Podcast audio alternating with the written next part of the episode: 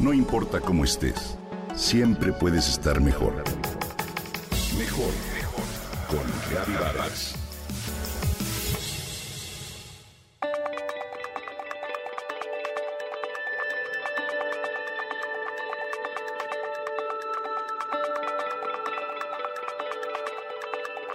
El tendón de Aquiles es uno de los tendones más gruesos y potentes de todo el organismo. Mide 15 centímetros de longitud, está en la parte posterior de la pierna y une los músculos gastrocnemio y sóleo al hueso de nuestro talón. Cuando los músculos de la pantorrilla se flexionan, el tendón de Aquiles tira del talón y ese es el movimiento que nos permite caminar, correr o saltar. Se llama así en honor de Aquiles, personaje de la mitología griega y de su célebre debilidad en el talón. En torno al grande Aquiles y su talón existen varias versiones. Tetis, su madre, era diosa del mar, que se había enamorado de Zeus, rey de los dioses. Dicen que Temis, la del buen consejo, la encarnación del orden divino, y Prometeo, el titán amigo de los mortales, sabían que era vital para el orden olímpico que Zeus no se liara con Tetis. De acuerdo con la leyenda, estaba escrito que la diosa del mar tendría un hijo principesco, mucho más fuerte y poderoso que su padre, y eso no alegraría a ninguno de los dioses del Olimpo. Cuando Zeus lo supo, quedó tan preocupado que se aseguró que Tetis se casara con un mortal para que su hijo no lo desafiara.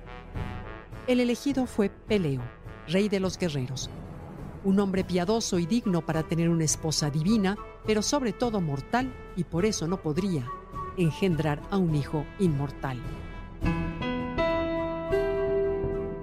Tetis buscó formas de dar a su hijo la ansiada inmortalidad.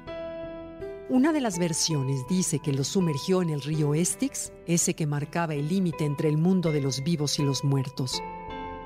La única parte de su cuerpo que permaneció vulnerable fue su talón, de donde le sostuvo su madre al bañarlo en esas aguas mágicas. Le criaron y le educaron con sabios y justos. Lo alimentaron para fortalecerlo, todo para evitar que muriera. Pero el destino estaba escrito, y a pesar de los esfuerzos de sus padres, el rey Menón lo mató en la batalla de Troya con una flecha en el talón. Ahora bien, de acuerdo con el diccionario de la lengua española, talón de Aquiles significa únicamente punto vulnerable o débil, mientras que tendón de Aquiles es el tendón que conecta el talón con la pantorrilla. Por eso decimos que nuestro punto débil es nuestro talón de Aquiles, una marca que nos identifica y nos recuerda lo vulnerables que somos. Si lo consideramos, nos damos cuenta que el talón de Aquiles tiene dos lados positivos. Uno, porque forma parte de las experiencias vitales de nuestra personalidad más profunda. Y dos, porque nos recuerda ese pequeño hueco por el que somos frágiles. Nadie puede ser más fuerte que su punto débil, versa una frase anónima. Y sí, porque tener un talón de Aquiles significa tener un lado por el que sería muy sencillo que alguien nos hiciera daño. Esto por una parte, pero también es importante reconocerle y aceptarle como una característica que nos lleva a conocernos mejor, a ser humildes y más empáticos.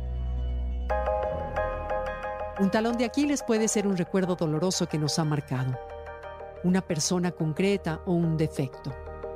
Te sugiero identificar tu punto débil, aceptarlo y fortalecerlo, y a través de este autoconocimiento, ganar en seguridad personal para enfrentar los distintos obstáculos de la vida.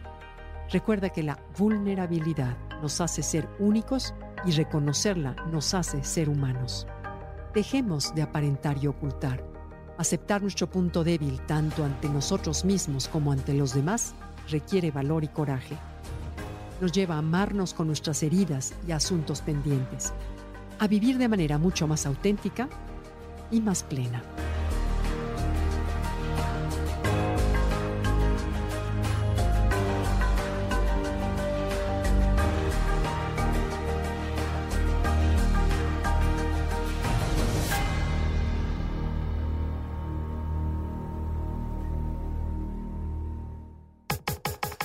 Comenta y comparte a través de Twitter. No importa cómo estés, siempre puedes estar mejor. Mejor, mejor, mejor. Con Gaby Vargas.